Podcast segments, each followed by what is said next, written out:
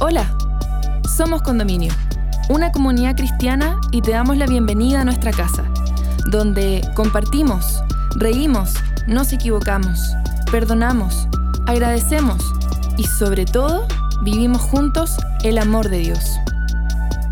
Llegamos a ti con el octavo episodio de la serie Tiempo, presentándote el capítulo Tiempo de cumplir mis metas donde Francisca Vázquez y Tomás Quinzacara, amigos de la casa, junto al destacado montañista Ernesto Olivares, nos invitan a reflexionar sobre el tiempo que dedicamos para planificar y concretar nuestros sueños. ¿Qué aspectos debemos considerar al iniciar un proyecto? ¿Y cómo podemos cumplir con nuestro propósito? Te invitamos a escucharlo y esperamos puedas encontrar muchas respuestas a estas preguntas en este episodio. Bienvenida, bienvenido.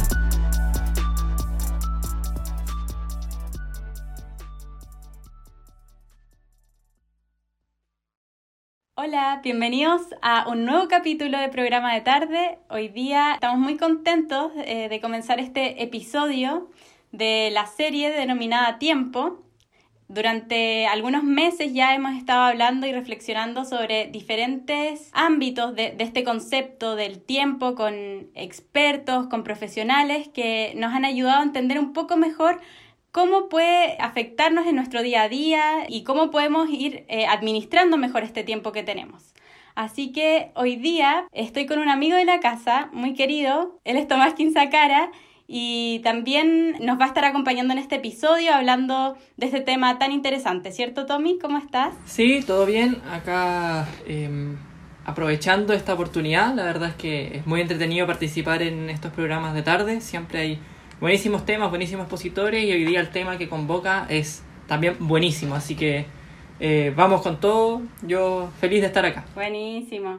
Oye, Tommy, pero no estamos solos, como siempre. Hoy día nos acompaña un profesional y un experto eh, del tiempo, yo creo, porque tiene varias experiencias ahí eh, relacionadas con este concepto y sobre todo cómo el tiempo se relaciona con eh, la planificación de las metas, de los sueños, ¿cierto? Cómo llevamos a cabo estos, estos propósitos que nos planteamos en la vida y él es un destacado y reconocido montañista chileno, que nos acompaña hoy día. Él se llama Ernesto Olivares, así que un gusto, Ernesto, de que nos acompañes. Muchas gracias eh, por aceptar esta invitación y, estar con nosotros hoy día. Yo, yo más contento todavía, Fran, de estar aquí, así que Aprovechemos el tiempo. Me gustaría preguntarte, porque yo creo que cada uno de nosotros tiene sueños y tiene metas, ¿cierto? Que se ha propuesto quizás durante el año o en la vida. ¿Y cómo crees tú, según tu experiencia también, se pueden ir aterrizando un poco esos sueños que están ahí en la cabeza, dando vueltas? ¿Cómo podemos empezar a concretarlos? Perfecto, mira, sabes tú que eh, yo he escuchado muchas veces hablar acerca de lo que son los sueños, de, cómo eh, transformar un sueño en una realidad. Y creo que hay varias personas que han coincidido, y sobre todo en el tema de la montaña se ve mucho, de que en cada uno de nuestros relatos, cuando hablamos de nuestros desafíos, de nuestras metas deportivas, siempre uno dice que todo esto parte por un sueño, como muchas otras cosas en la vida. Ahora, hasta que tú no le colocas una fecha, hasta que tú no defines un momento, sigue siendo un sueño, porque el día en que tú le pusiste una fecha a ese sueño, es que se transformó en un desafío. Y yo creo que ahí hay una diferencia grande porque muchas veces eh, la gente termina con muchos sueños en la vida. Eh, de hecho, uno todavía escucha incluso algunas personas que dicen, pucha, yo tuve un sueño. Yo cuando era joven soñaba con, pero, pero, pero nunca lo materializaron, solamente soñaron. Nunca lograron pasar del sueño al desafío. Y creo que eso tiene que ver con el momento en que yo al sueño le pongo una fecha. O sea, yo el, no sé, el próximo año voy a ir a Pascua, por decirte algo. Y no me quedo con el sueño, sino lo transformo en un desafío. En el momento en que le puse un momento para que eso ocurra. Ese es el primer paso, ¿cierto? O sea, ponerle ya una fecha. De aquí a un cierto plazo que yo me voy a dar, voy a empezar a hacer cosas para llegar a cumplir, digamos, e-, esas metas o ese sueño que me propuse. Y en ese periodo como de planificación, me imagino que, que no hay solamente un único sueño, digamos, en nuestra cabeza, sino que deben haber varios. Entonces, en el fondo, ¿cómo organizo? ¿Cómo priorizo? Sí, Mira, partamos del hecho de que el tiempo es finito, eh, y sobre todo para nosotros los seres humanos también el tiempo es finito, entendiendo que además no somos dueños del mañana, por lo tanto no sabemos si mañana voy a estar para que esto ocurra. Y eso creo que no es que le pone un carácter de urgencia a mis sueños, pero sí le pone una tarea y es comenzar a ordenar eh, cada, una de, cada uno de tus sueños o tus anhelos, o como uno le quiera llamar. Yo creo que eso tiene que ver con priorizar, como qué es lo que voy a ir haciendo primero, cómo voy ir logrando mis distintas eh, metas, por decírtelo de, esta manera. En lo personal, yo desde niño soñaba con esto del Everest, pero uno dice, bueno, ¿y, eso cuándo va a ocurrir? Y claramente desde niño uno puede soñar, pero necesitaba tener una edad acorde, necesitaba tener una condición física, un conocimiento que me acompañara. Entonces cada uno de esos tiene un orden que los debo ir colocando en el tiempo de tal manera que cuando llegue el momento en que, comillas, ya estás maduro, eso se pueda concretar, más allá de que hay otras varias variables, pero creo que el tema del manejo del tiempo es vital. ¿Por qué? Porque se te puede ir la vida así y la verdad es que nunca concretaste eso que soñaste. Por lo tanto, eh, en cada una de, estas de estas metas, además hay algo que es tremendamente importante y es establecer, no sé, por pues uno ingenierilmente podría decir establecer una GAN, de tal manera de que voy a hacer esto el primer mes, el segundo, el tercero, el cuarto, pero tiene que ver además con el desafío o el sueño, tiene que ver con tu vida completa, porque en algún lugar tengo que meter ese sueño dentro de todas las otras obligaciones que tengo. Y ahí claramente, si no establezco prioridades, me puede ocurrir que me va a quedar una crema gigantesca porque comienzo de pronto a verme sobrepasado por, eh, no sé, eh, compromisos que fui adquiriendo y en los que claramente no tuve la capacidad de gestionar mi tiempo de tal manera que cada una de esas cosas tengan su momento y puedan ocurrir realmente. En cierta forma es como ir poniendo pequeñas banderas, por así decirlo, y ir alcanzando esas banderas, ¿o no? Claro, si uno hiciera, por ejemplo, el símil con la montaña, uno establece un campo base, un campo 1, un 2, un 3, un 4, de tal manera de que vas estableciendo distintas etapas y a medida que vas superando cada una de ellas, evidentemente te vas acercando mucho más a la conclusión de ese sueño. Eh, y si uno lo aterriza un poco más a lo que hacemos todos los días también. Cuestiones que son pedestres. Mira, mira por ejemplo este ejemplo. Nosotros tenemos, evidentemente fuera de lo que en lo que es nuestra normalidad, muchos de los sueños, en algunos casos son profesionales, otros son familiares, eh, algunos son, por ejemplo, de, las responsabilidades que tenemos con los amigos. Oye, ¿sabes que El próximo año eh, propongamos una meta, ya, vamos a la Torre del Paine.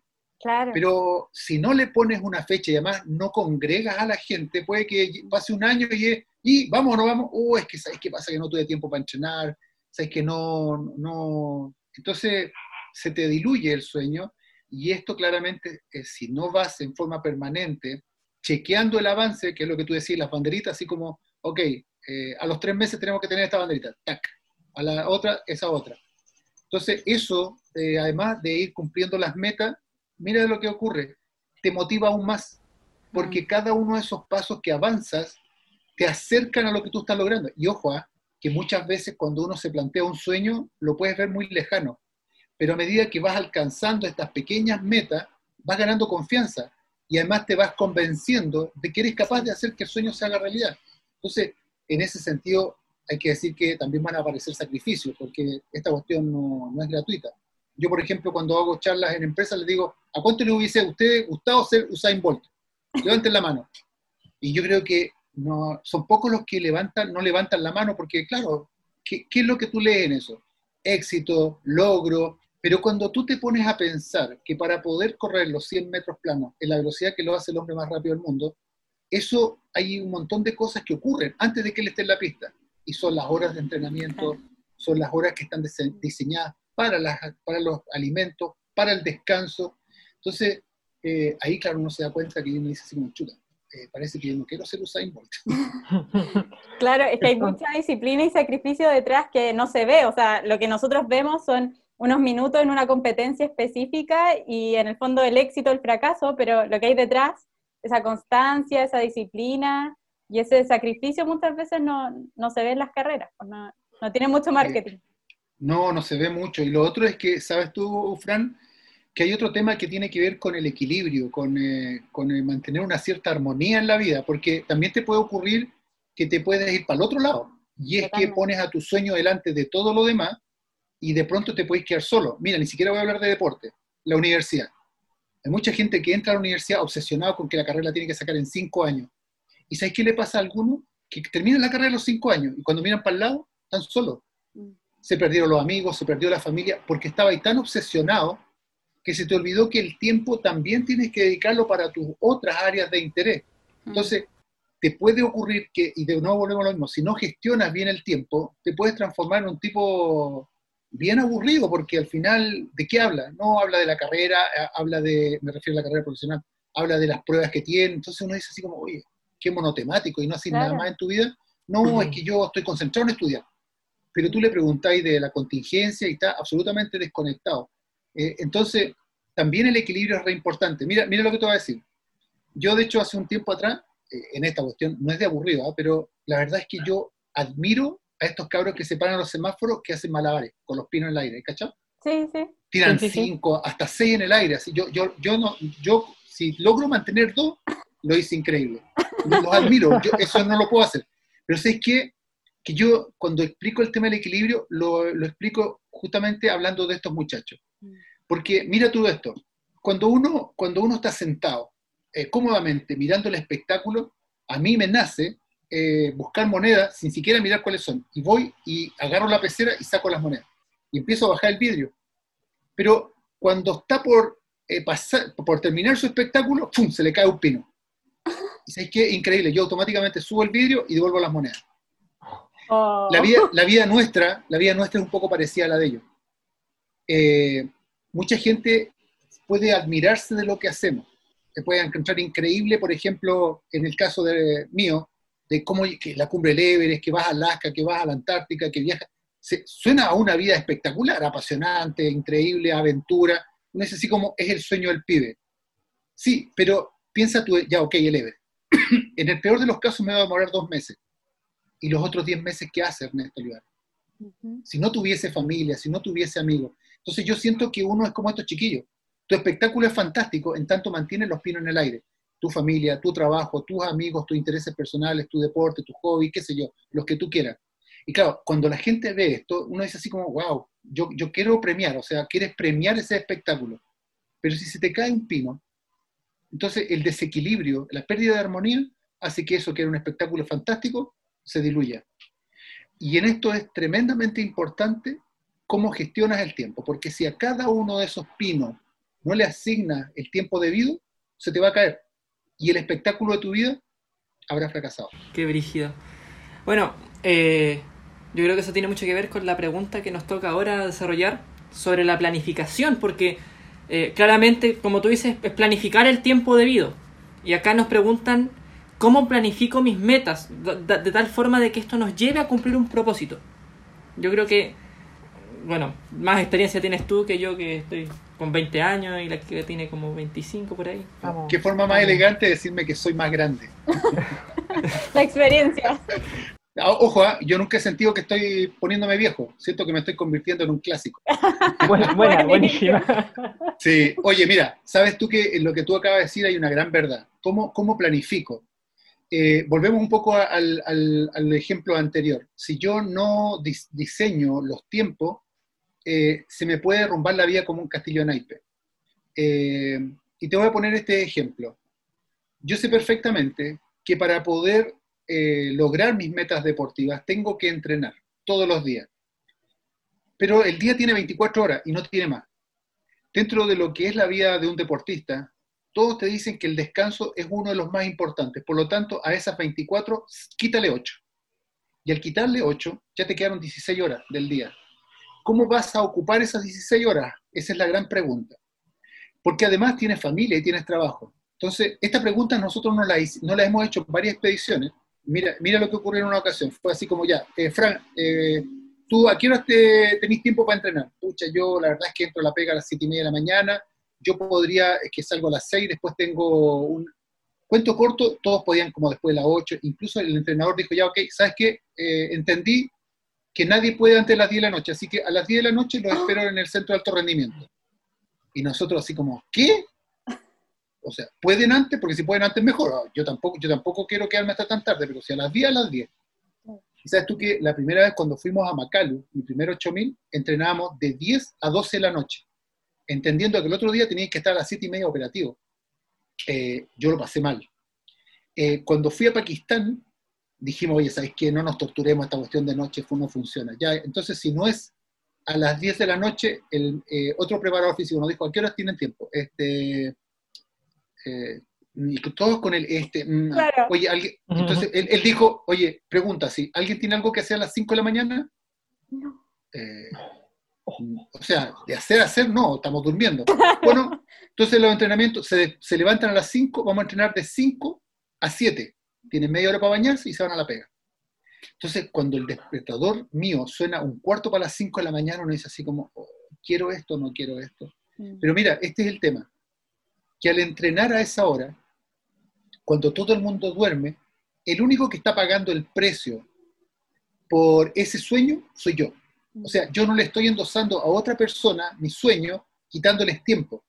Entonces, claro, yo cuando llego de entrenar, y esto es verdad, el año pasado cuando fui a Himalaya, eh, entrenaba a esa hora. Eh, cuatro y media ponía el despertador para levantarme, prepararme los juguitos, vestirme, estaba, y me iba al estadio italiano, y a las 5 de la mañana estaba ya entrenando.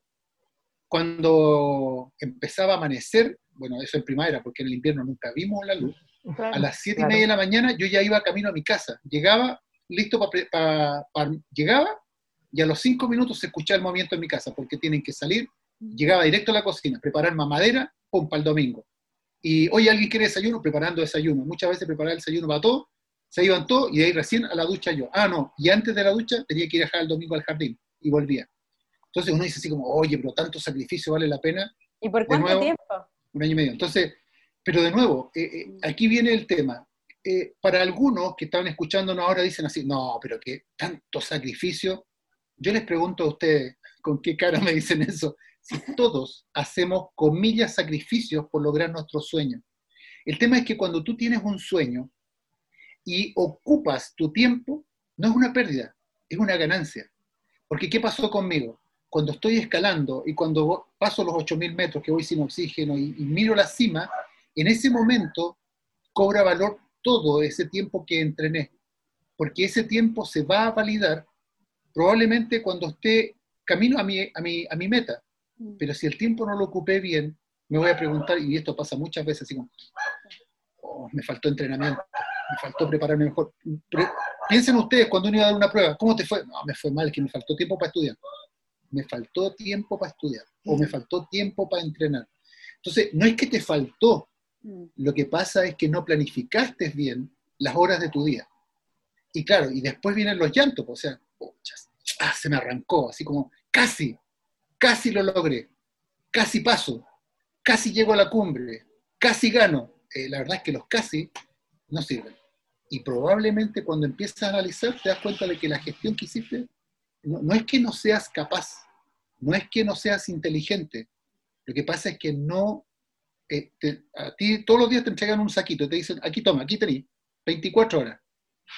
Tú eres el dueño de ese saquito con 24 horas y tú eres quien decide cómo va a gastar ese saquito. Entonces, eh, yo sé que a mis hijos, eh, al Bastián y a la Maca, que están más grandes, siempre les digo lo mismo.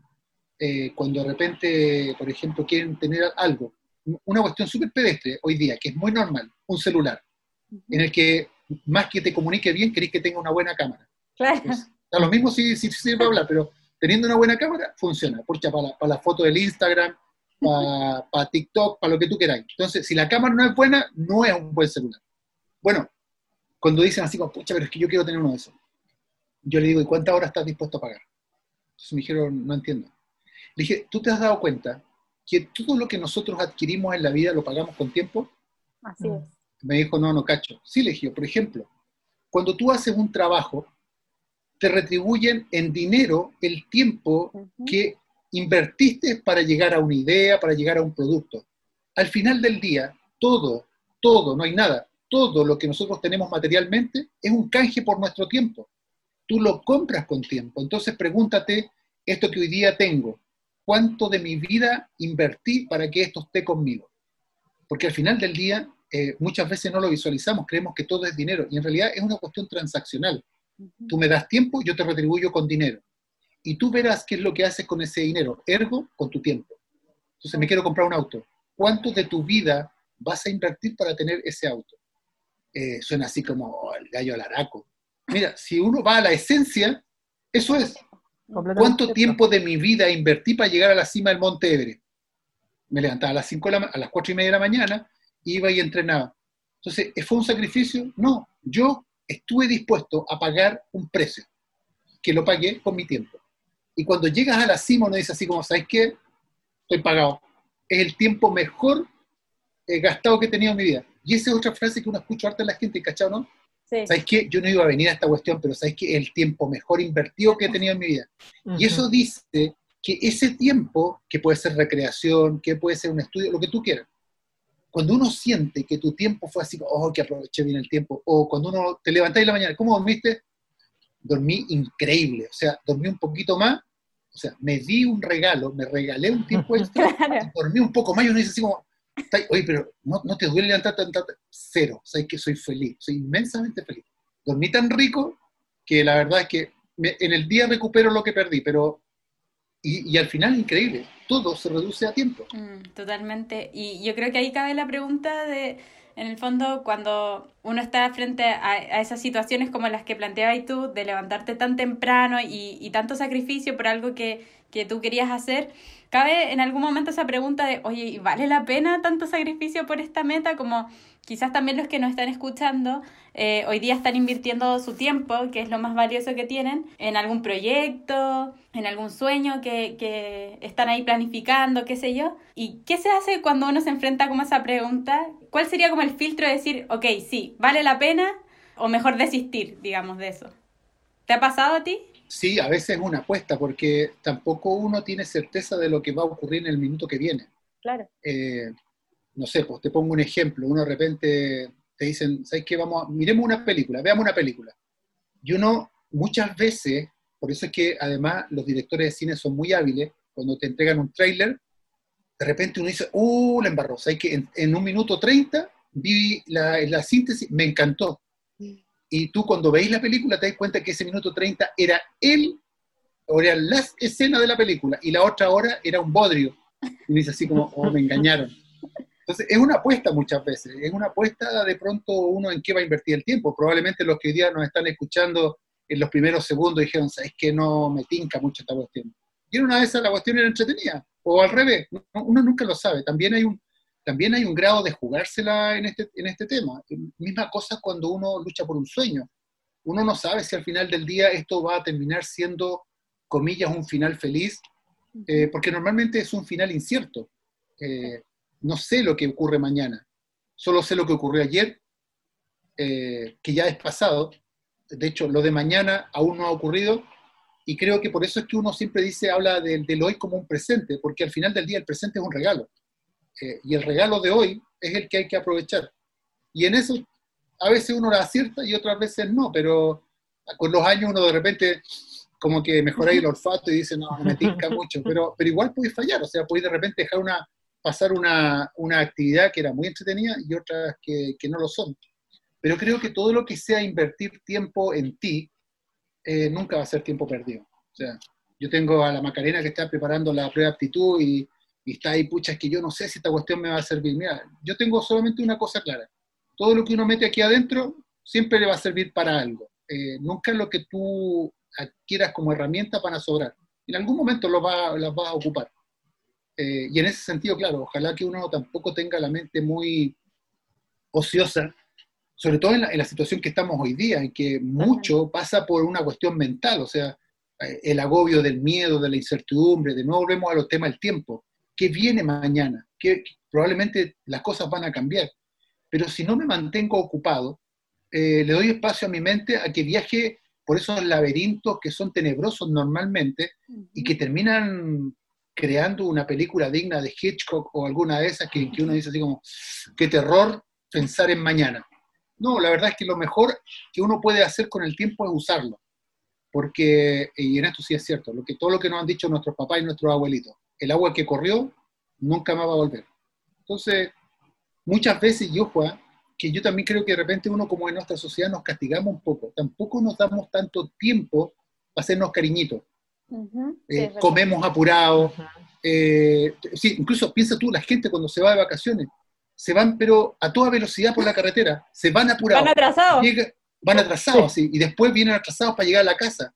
pero en las mismas vacaciones, te, levántese temprano, tenemos que aprovechar el día porque estamos pagando por esta cabaña no sé cuánto. Entonces uno dice, oye, pero si lo vinimos a pasar bien, pues, o sea, sácale la pata al acelerador. Y por eso te decía, hay que gestionar bien el tiempo. Tenemos que darnos minutos para bajarla. Oye, dime, dime que, claro, cuando uno es chico, uno dice así como, ¿qué, va a estar mirando una puesta sola? Así como, ¿qué es eso? A medida que pasan los años, uno dice así como, ¿sabes qué? Me lo había perdido, nunca había... ¿Cachai? Que está ese concepto perder el tiempo. Y, es curioso, porque en ese perder el tiempo estamos considerando que el tiempo que nos estamos dando para un momento de paz, de, mira, de contemplación por último. Yo la primera vez que llegué a la cumbre estuve una hora y media en la cumbre. Y lo primero que escuché cuando algunos les contaba, me decían, vos Si uno está 15 minutos, 15 minutos, le dije, yo entrené dos años, para estar 15 minutos, nica. Ya que llegué, le dije, oh, pucha, me voy a sacar fotos, mira, me puse a sacar fotos para ver si lograba sacar la redondez de la Tierra, porque estaba lúcido además. Pero mm. disfruté, disfruté el fruto de mi trabajo, de mi esfuerzo. Entonces creo que eso también nos pasa de repente. Ni siquiera disfrutamos el fruto de nuestro trabajo, de nuestro éxito. Entonces mi papá decía una cuestión que era muy sabia, el dinero es para disfrutarlo. O sea, si te puedes dar unas buenas vacaciones, si, te puedes dar el lujo de comer algo rico, cómelo, es tu tiempo. Eh, no seas mezquino contigo mismo. Y eso creo que también es súper importante. Muchas veces hay sueños que no los dejamos madurar porque sentimos que eventualmente no le sirve a nadie. Si al más importante, al que le tiene que servir es a ti. Si, nosotros somos parte de una sociedad, nuestra sociedad se va, se va a alimentar de nuestro ser, de lo, de, lo, de, lo, de lo grande que podamos ser transmitiendo algo como una luz. O sea, mientras más luminoso, más entretenido. Pero ¿de dónde va a iluminar si el tipo no, nunca ha visto luz? Entonces, nosotros damos lo que tenemos, no podemos dar lo que no tenemos, la Biblia lo dice, o sea, de la abundancia del corazón es que habla la boca. ¿Cómo voy a hablar así como de, del África, de, del Hakuna Matata, si nunca estuve? Entonces yo cuando voy al Kilimanjaro canto, Jambo Wana, y, y, me entretengo, y dediqué tiempo para aprender, entonces me dice, si tú lo trasladas a nuestra mirada occidental, ¿Quién te paga por escucharte cantar el Jambo Wana? Nadie. Nadie. ¿Y por qué? Pero, ¿vos cacháis lo que quiere decir Jambo Wana? No, no tengo idea. Jambo Wana, Abarigani, Misurizana. Entonces, dije, es una canción súper alegre y, la canta, y los morenitos lo cantan. Y lo que quiere es, Jambo es como decir hola. Jambo Wana, hola señor. Los que han visto El Rey León, eh, Simba, eh, Swahili, quiere decir león. Eh, Rafiki, el monito, ¿Sabes qué quiere decir en Swahili? Amigo. Eso quiere decir Rafiki. Entonces, uno dice así como, oh, la embarraste, mijo. ¿Cómo aprendiste eso? Bueno, dediqué parte de mi tiempo a aprender Swahili. Y viene tú que es súper entretenido. y, y, también yo creo que es importante entender que hay tiempo para todo, ¿cierto? Tiempo para prepararse, para, en el fondo lo que hablábamos antes, de sacrificarse y qué sé yo, pero también tiempo de disfrutar, pues como e-, ese equilibrio del que hemos estado hablando, ¿cierto? Súper importante. Sí, o sea, imagínate que si nos pasáramos todo el día castigando. Tendríamos que ser muy masoquistas para estar todo el día ahí pegándonos en la espalda y la cuestión. Si, hay momentos también para hacerse cariñitos, o sea, imagínate la gente de repente después de un día tremendo de trabajo, este, medio se moja los ojos, no, pégate un duchazo, disfruta, la, disfruta el agua. Cuando vas a un lago es como, no, está muy helado. Es la vez que vaya a estar en el lago, mete, te pasa frío un rato. último así vaya a hablar de lo helado que estaba. Bueno, ante eso, igual, yo creo que aprovechando que tocamos un poco el tema, la pregunta que continúa es, ¿cómo se relacionan los conceptos propósito, tiempo y Dios? ¿Cómo? Bueno, su experiencia debe hablar más de, la, de que la nuestra, pero ¿cómo, ¿cómo podría relacionar estos tres conceptos? Mira, este, claramente eh, la creencia que uno pueda tener de un ser superior también marca tu camino en tus decisiones, en tus acciones. Por lo tanto, eh, cuando uno habla de pronto de, de, un sueño, cuando hablas de propósito, también está íntimamente asociado con tus creencias con, ese ser interior que tú tienes ahí adentro. Por lo tanto, eh, es, altamente probable que muchos de tus sueños estén influenciados por tus creencias. Eh, por lo tanto, eh, lo que yo voy a ir haciendo va a ser resultado de eso que yo creo, de eso en que yo, de lo que yo me alimento. no porque te condicione, ¿ah? porque alguien puede decir así como, sea, si crees en Dios, entonces nunca vas a ir a la India en donde son tus hinduistas. No, muy al contrario, más quiero ir, porque más me interesa conocer otras culturas y conocer su visión acerca de las deidades. O sea, si, si, hay, si, hay una, si hay una religión que tiene deidades para tirar al cielo, son los hindúes, o sea, tienen miles. Y nosotros que, que, hablamos de la Trinidad ya estamos medio complicados. Imagino que estos gallos tienen miles de dioses. Pero eso nunca lo hubiera aprendido si no hubiera estado en la India, o nunca hubiera conocido el mundo musulmán si no hubiera estado en Pakistán. ¿Sabes qué? Una de las razones por las que fui a escalar a Pakistán es porque quería conocer a los musulmanes, pero no esta caricatura que a uno le muestran de repente. Quería conocer a un musulmán de verdad. Y te das cuenta, ¿sabes de una cuestión? Increíble. Creen y tienen valores tanto como los que tenemos nosotros. Pero me di la oportunidad. Eh, no he ido nunca a Israel. No, sin el prejuicio. Pero es que justamente por eso, porque dado que creo en Dios, no puedo pensar que porque yo tengo una creencia, el resto está totalmente equivocado. De hecho, la Biblia lo dice claramente, seremos juzgados según la luz que hemos recibido. Y seguramente nosotros recibimos una información, ellos recibieron otra, pero en la medida en que la gente sea consecuente con sus creencias, entonces serán creíbles y serán respetables. El Mahatma Gandhi lo decía, yo respeto a mi enemigo, no porque piensen distinto a mí, sino por la consecuencia que tienen con sus pensamientos. Entonces, creo que cuando uno cree en Dios, lejos de como reducirte la mirada, te la amplía. Cuando uno sabe que es un hijo de Dios y que todos los que están aquí fueron creados a su imagen y semejanza, en ese sentido entonces uno dice, o sea, son mi hermano, absolutamente, son mi hermano. Un musulmán es mi hermano, un, un eh, qué sé yo, un budista es mi hermano, un hinduista es mi hermano. Entonces tu mirada es distinta. Eh, y yo te lo digo, o sea, yo he escalado con musulmanes, con, con hindúes, y la verdad es que existe un respeto hacia las creencias del individuo. Y en esta amplitud de la mirada, nosotros siempre lo decimos como montañistas, las montañas no tienen frontera.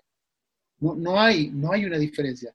Mira, sígueme en esto. Cuando tú llegas a la cumbre Everest, te das cuenta de que nadie que llega a la cima llega ni con sus riquezas ni con sus conocimientos académicos. Nadie somos todos iguales. En la cima de una montaña somos absolutamente iguales. Nadie llega con su auto, nadie llega con su casa, nadie llega con su doctorado. En la cima somos todos iguales. Y eso creo que nos hace mirar de una manera distinta. Por lo tanto, claramente mis propósitos están absolutamente influenciados por mis creencias. Pero no es que estén encasillados. De hecho, al revés. Yo creo que, por lo menos en mi caso, a mí me da una amplitud mucho más grande. Entonces, de alguna u otra manera, creo que estas creencias nuestras eh, contrariamente a lo que la gente podría pensar, no me reducen la mirada, me la amplían. Eh, y yo creo que además, gracias a Dios, tuve la oportunidad de viajar por, este deporte que yo practico y la verdad es que tengo amigos en todos lados y recuerdo el año 2006 un accidente en, en la cascada del Cumbú, fallecieron tres cherpas muy cerca de nosotros. Cuando bajamos, pidieron hacer una, ellos hicieron una ceremonia en torno a una puya y Rodrigo Jordán me dice, me dice Ernesto, ¿andáis con tu Biblia? Siempre dije, ¿y dónde está? Le dije, está en mi carpa. La pudieron, me dijo, ¿te animáis? Me dijo, hacer una meditación para todos estos gallos. Le dije, ¿queréis que hable acerca de la esperanza de la muerte? No sé, me dijo, yo no cacho esas cuestiones. Me dijo, vos habla, me dijo, y nosotros te apañamos. Le dije yo, mira, ¿sabes que no voy a hablar de la muerte? Voy a hablar de esperanza. Voy a hablar de esperanza. Porque algunos creen en la reencarnación, que hay una vida después, pero en otras personas. Voy a hablar de lo que nosotros como cristianos creemos. Y no hablé más de 15 minutos, o 20, no sé, porque esto de ser bueno para hablar es en todos lados. Eh, y después Jordán, me acuerdo, y mis amigos me decían, oye, me dijo, ¿dónde aprendiste todo eso? le dije, más que aprenderlo, le dije yo, y aquí viene un otro concepto, dediqué tiempo a algo que me interesaba conocer. ¿Tú sabes cómo llegué a Dios? Por curiosidad. Oh. Por curiosidad. Yo no nací en un hogar cristiano así de, de ir, no sé, tal o cual, no. De hecho, nací en un hogar con tradiciones. Íbamos allá porque mi abuelo lo hacía y mi tatarabuelo lo hacía. Entonces, cuando de pronto me, la explicación era, no, es que tu abuelo lo hacía, yo dije, a ver, pero, pero ya es que eso es una consecuencia, pero ¿y dónde está el origen? Y yo me puse a leer la Biblia. Y llegué donde, a donde estoy por convencimiento, por curioso. me quise saber dónde estaba el origen de toda esta cuestión de, de que es que tu abuelito lo hacía y es que eso tu papá lo hacía. Entonces tú tienes que hacer las cosas porque el resto, ya es, es una repetición. ¿Dónde está la parte esta en la que aparece el ser humano y se interesa en la razón? Y así fue que yo llegué a esto. Así que, pero de nuevo, tiempo. No solamente me quedé con la duda, eh, en una parte de mi vida puse voy a, voy a dedicar tiempo para esto. Y eso fue lo que hice. Buenísimo. Oye, Ernesto, eh, me surge una duda respecto, bueno, tú, tú has escalado así, yo creo que prácticamente en todo el mundo, digamos, y me imagino que en alguna oportunidad te habrás topado con alguna dificultad, algún inconveniente o, o surgen eventualidades cuando uno está, eh, digamos, escalando una montaña. Y también pasa en la vida, ¿cierto? ¿Qué se hace frente a las dificultades que nos puedan como impedir un poco llegar a, esta meta, llevándolo tanto en la montaña como también eh, cada uno en nuestra vida, ¿cierto? Mira, yo el año 2017 era mi quinta expedición al Monte Everest y a 300 metros de la cumbre del Everest, eh, eran las 4 de la mañana, yo estaba llegando al filo somital eh, liderando una expedición y me doy cuenta de que estoy perdiendo sensibilidad en el pie derecho y inmediatamente entendí que me estaba congelando. Estaba escalando por el lado tibetano. Lo que viene después es una sucesión de hechos y de decisiones que voy tomando en el tiempo que me permiten estar con vida hoy día. De hecho, todos los médicos dicen que si hay algo, si hay algo de lo que yo no hubiera hecho, lo hubiera sacado, eh, no es que hubiese amputado el pie, simplemente estaría muerto. Y ahí, claro, este, pasa por algo más que, por ejemplo, una, una, una, ley, o pasa mucho, va mucho más allá de que alguien te ponga una mano y te diga hasta aquí no más llegaste. Tiene que ver con la forma en que uno en la naturaleza también recibe algunos, algunos aprendizajes. Este, lo que vino después no fue muy bueno. Cuatro días después de este evento bajé prácticamente corriendo, porque cuatro días después de estar en la cumbre Lebre, yo estaba en una clínica en Katmandú estaba en el Tíbet, llegué a Lhasa, de Lhasa volé a Katmandú y ese mismo día a la clínica. Y el diagnóstico fue amputación. Entonces, eh, lo que, cada una de las noticias que venían para adelante eran cada una de las peores. Así, tuve tres, tres semanas hospitalizado en Katmandú, llego a Chile, tres semanas más hospitalizado, pero el diagnóstico es, Ernesto, lo que tuviste fue eh, un accidente cardiovascular y, lo que viene para adelante es incierto. Eh, lo, que es un hecho es que Ernesto Olivares ya no va a ser el mismo eh, que era antes del 20 de mayo del año 2017. Ya no va a ser el mismo. Eh, yo la verdad es que cuando recibo la noticia, claro, me te dicen así como, wow, yo venía eh, ahí surfeando en la cresta de la ola y de pronto te ocurre de que de ser un tipo al que le va increíble, eres un tipo que no solamente, no es que te vaya mal, es que ya no eres el mismo. y creo que se parece mucho a lo que estamos viviendo hoy día en esta situación de pandemia cuando te cambian las reglas del juego, cuando te dicen que lo que antes era ya no va a ser, causa miedo. Eh, la, incertidumbre, el, mañana, lo, desconocido, te, hace como, te remece, porque al final del día te cuestiona todo lo que tú has sido. O sea, imagínate que cuando llego a Chile me dicen, de aquí en lo que te queda de vida vas a caminar 10 cuadras. No vas a hacer más que eso. O sea, nunca más voy a correr, ni pensar en escalar una montaña. Eh, y ahí yo te voy a ser franco, a mí lo que me sostuvo fue mi fe.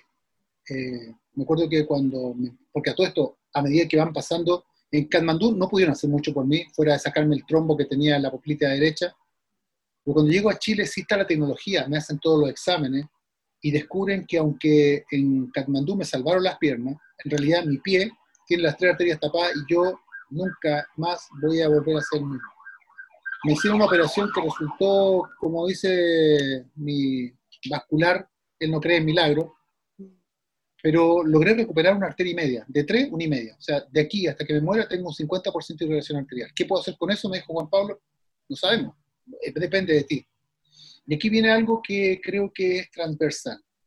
Hay, hay muchas cosas que hoy día tal vez sentimos que, de las que no somos dueños. Por ejemplo, no puedo crear una vacuna, no puedo anticipar eh, una política o algún, porque todos estamos aprendiendo de esto, qué es lo que hay que hacer frente a una pandemia. Cuarentena, eh, soltarlos de a poco.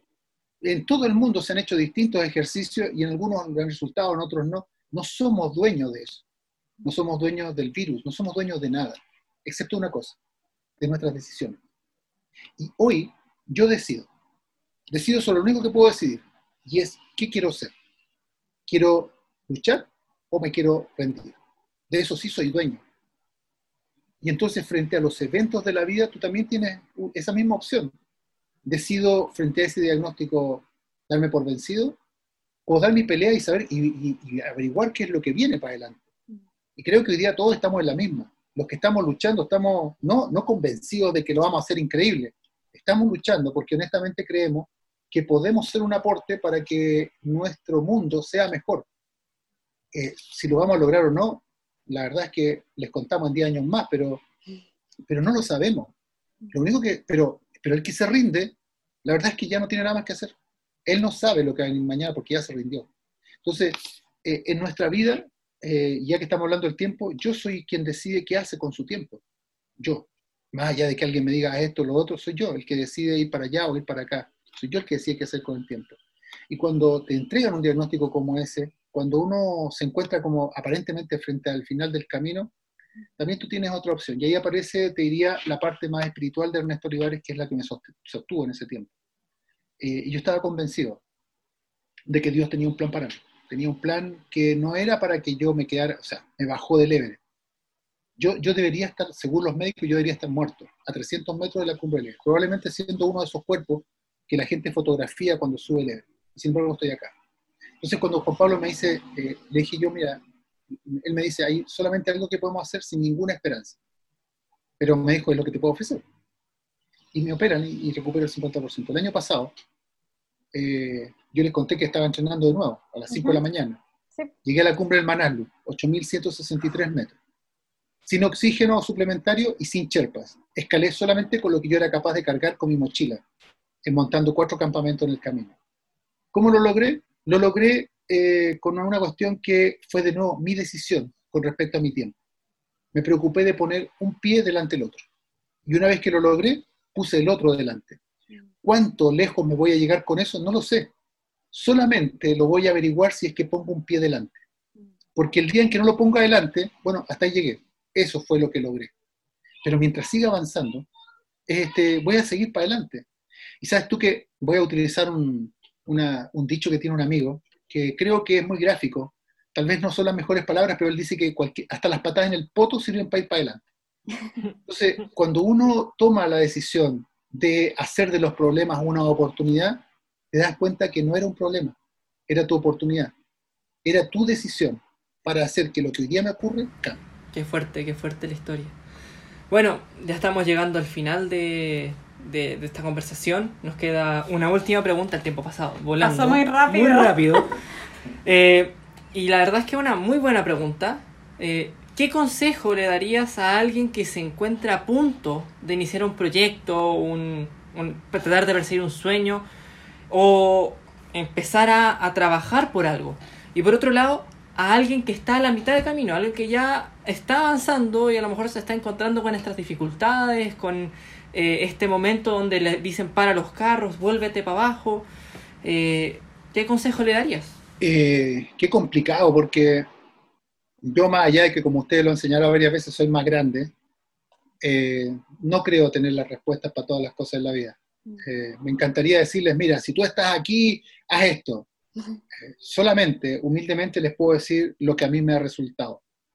Cuando uno parte un proyecto, tiene mil preguntas cuando estás a la mitad del proyecto te quedan 500 preguntas. Y muchas de las preguntas van a encontrar su respuesta mañana. Cuando yo fui a la primera travesía antártica, a los montes Ellsworth, no tenía idea de lo que yo iba. Tenía tantas preguntas y ninguna respuesta. Y sabes tú que llegué a una conclusión. Todas las preguntas que tenía aquí en Santiago de Chile no tenían respuesta en Santiago de Chile, tenían la respuesta en la Antártica.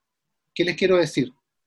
Hoy día tienen muchas preguntas, pero eh, las respuestas a cada una de ellas van a llegar en el tiempo.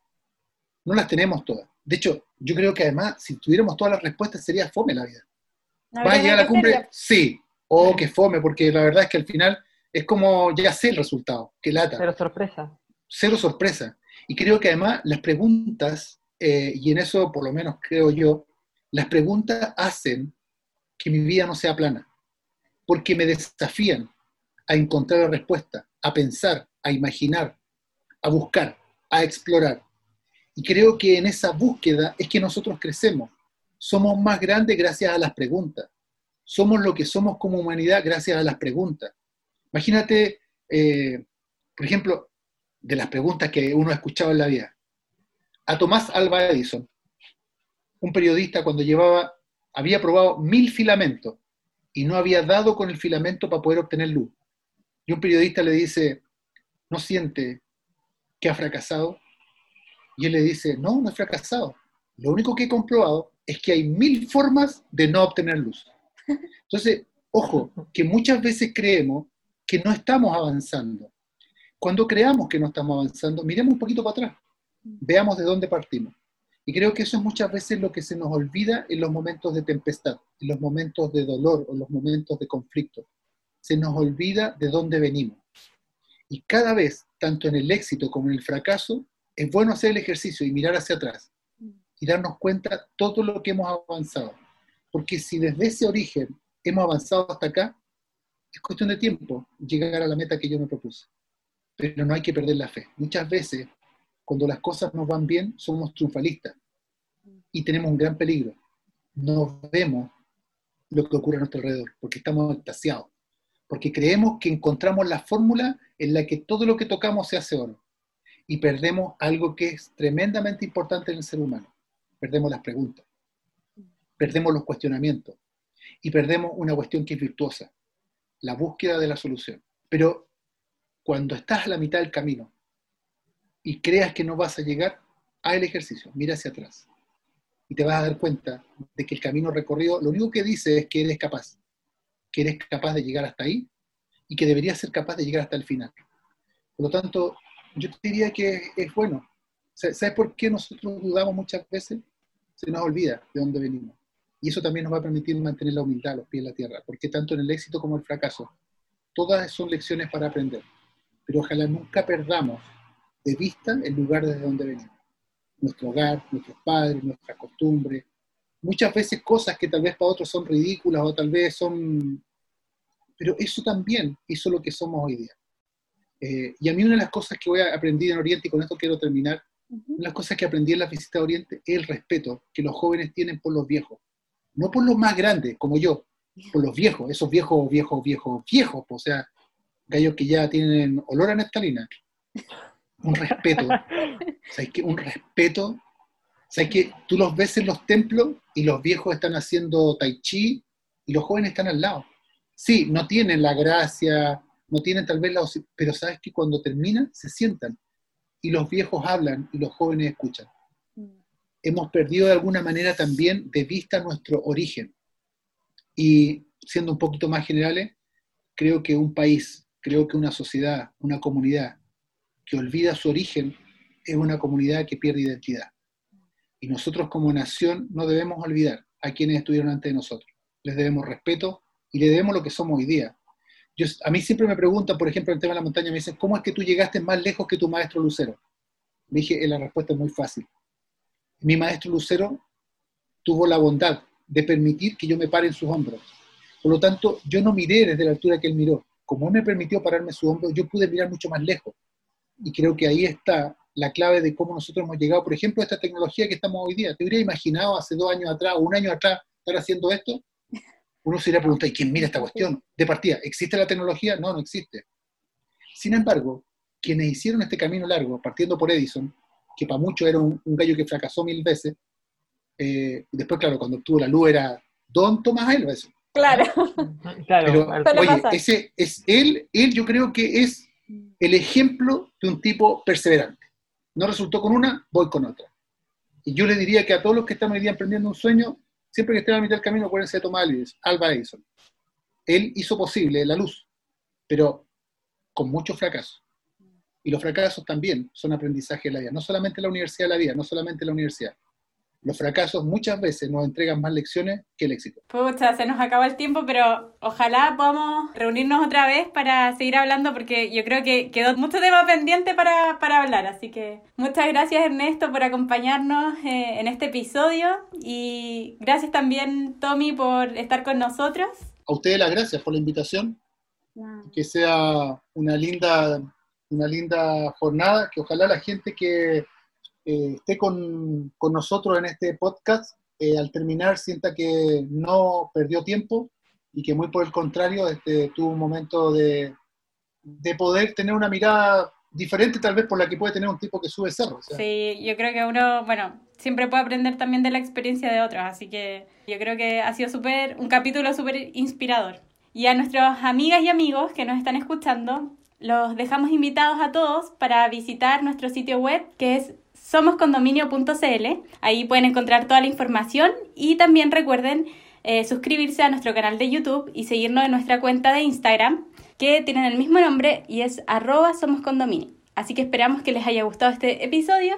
Pueden compartirlo con su familia, con sus amigos y los esperamos en un próximo episodio. Un abrazo, que estén muy bien. Chao. Chao, chao. Chao, chao. Hemos llegado al final de este episodio. Esperamos que estos minutos hayan sido relevantes para tu vida. Si quieres acercarte a nuestra comunidad, puedes ingresar a somoscondominio.cl o encontrarnos en Instagram como Somos Condominio. Para nosotros sería un tremendo honor poder conectar contigo. Sigue sintonizando para más episodios y gracias por estar con nosotros.